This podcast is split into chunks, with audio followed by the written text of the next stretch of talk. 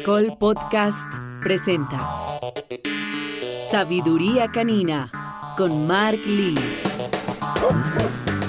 ¿Cómo le enseño a mi perro a jugar? Todo el mundo cuando quiere tener una mascota se imagina al perro jugando, se imagina a el niño en el parque, se imagina de una vez el juego, ¿no? Todo el mundo, ay, es que quiero un perro para jugar, es que quiero un perro para que juegue con mi hijo, es que quiero un perro juguetón. Es un, un eh, factor súper importante en el momento de tomar la decisión de, de tener una mascota en casa y hace parte también de una dinámica soñadora que existe en las familias en donde la familia asocia a la mascota con juego y con consentimiento. Esas son como las dos prioridades o los dos pilares en que se enfocan las familias al momento de eh, argumentar el por qué quieren tener una mascota. Y evidentemente, pues, eh, pues los animales vivos, los seres vivos, los seres sintientes, pues claramente no eh, no son robots, no es un tema que podemos prender y apagar como si como si estuviéramos prendiendo un eh, elemento electrónico. Entonces, una cosa es lo que soñamos y otra cosa es cómo lo implementamos, cómo lo desarrollamos y cómo nos relacionamos con nuestra mascota para cumplir unas metas de esa relación, para cumplir unos objetivos, para cumplir ese acercamiento y ese sueño que tenemos dependiendo de lo que queramos, porque no todo el mundo quiere el juego. Pero ¿cómo jugar con mi perro? Hoy vamos a hablar de eso. Les voy a recalcar aspectos importantes que se deben tener en cuenta pero también les voy a enseñar a interpretar algunas maneras en que los perros nos manifiestan en sus comportamientos eh, los dos caminos, o que sí quieren o que no quieren jugar.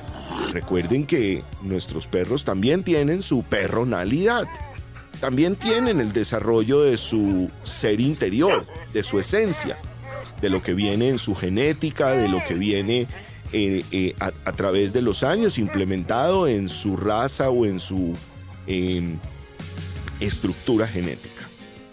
Así que bienvenidos a este podcast de sabiduría canina para aprender a jugar con su perro. Les he enseñado mucho y les he mencionado varias veces los cinco pilares de mi sabiduría canina y son para repetir cada vez que podamos, porque si los volvemos a ubicar en el contexto de lo que queremos hacer con nuestras mascotas, pues evidentemente nos vamos a eh, lograr em, hilar con la influencia tan fuerte que tienen los cinco pilares de mi sabiduría canina para lograr estos objetivos.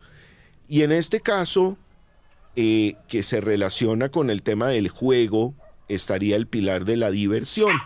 Y la diversión hace parte de ese comportamiento natural que tienen nuestros perros para interactuar entre ellos, pero también para interactuar y desarrollarse en una relación con el humano. En el pilar de diversión es importante recalcar que divertirse para el perro no será lo mismo que hacer ejercicio, pero sí será lo mismo que aprender a jugar. Y todos de alguna manera necesitamos aprender a jugar. Jugar cualquier deporte no es solamente coger el balón y patearlo o coger una raqueta y golpear una pelota o tomar un palo de golf, que es súper difícil, y golpear la pelota de manera correcta y acertar al final del el hoyo que estamos jugando, de manera que el proceso de juego necesita de una inducción, de un seguimiento, de una capacitación, pero también de una manera de entender el juego. Entender el juego es la base para poder inculcar a nuestra mascota en una interacción de juego responsable. Yo les he enseñado que para nuestros perros es importante tener un itinerario. El itinerario durante el día debe comprender una jornada de diversión. Y en esa jornada de diversión debemos enseñarles que todo tiene un inicio y un final. Inicia y se acaba. Inicia de una manera y se acaba de alguna manera. Si es con un objeto, el objeto aparece y desaparece. Si es con nosotros, la interacción inicia y después se detiene. Todo este proceso de aprendizaje le enseña a nuestra mascota a entender el proceso de inicio y final. Es la única manera en que logramos motivar al juego y después apagar el juego. De esa manera, el juego no se vuelve aburrido. A ver, pensemos por un momento que estamos en la sala de nuestra casa y tenemos un perro nuevo en casa, no importa su edad, no importa el tamaño, y queremos interactuar. Si yo le pongo una pelota y simplemente la lanzo por la sala, probablemente el animalito vaya y la capture y la traiga una vez. Y probablemente no la traiga donde nosotros, sino la tome para jugar él. Ahora imaginemos que estamos en el mismo espacio, pero que antes de lanzar la pelota, que lo estamos haciendo, recuerden, por primera vez, le doy una motivación. En este caso yo haría que la pelota aparezca y desaparezca en mi mano, como abrir y cerrar un puño. Le muestro, le escondo. Le muestro, le escondo. De esa manera voy a generar una alerta, una alerta de algo que está en mi mano, que es nuevo, que le llama la atención, que genera curiosidad y que de pronto le podría ser atractivo. ¿Cómo puedo dar ese siguiente paso para que sea atractivo?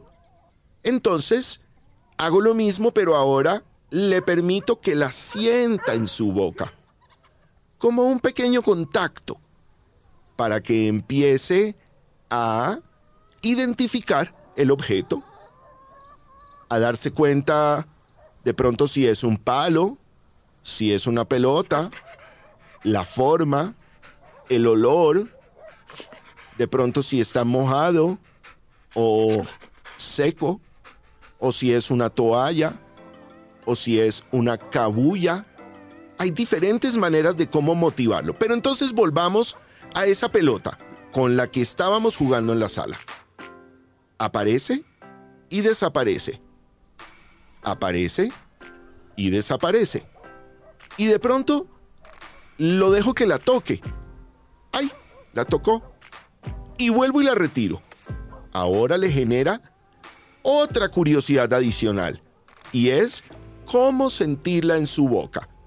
Llegar a eso nos tomó básicamente dos o tres pasos.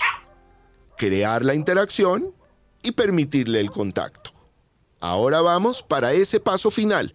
¿Cómo le permitimos tomar ese juguete? Entonces va a su boca, le permitimos tomarlo en la boca, sostenerlo, pero ojo, todavía no te puedes ir, perrito. Tienes que quedarte aquí conmigo, no voy a dejar que te lleves el juguete. Es para jugar ambos.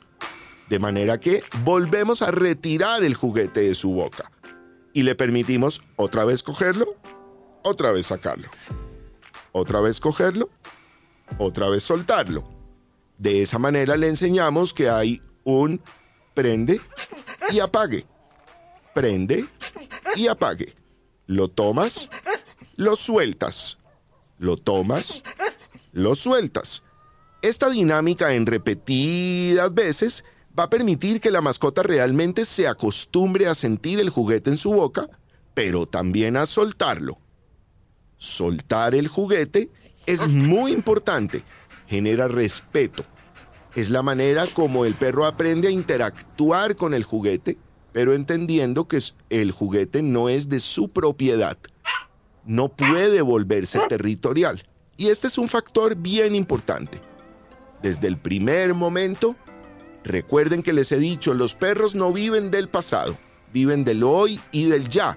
Y si les enseñamos a generar respeto en la interacción con el juguete, ese es el código que se va a grabar en su memoria.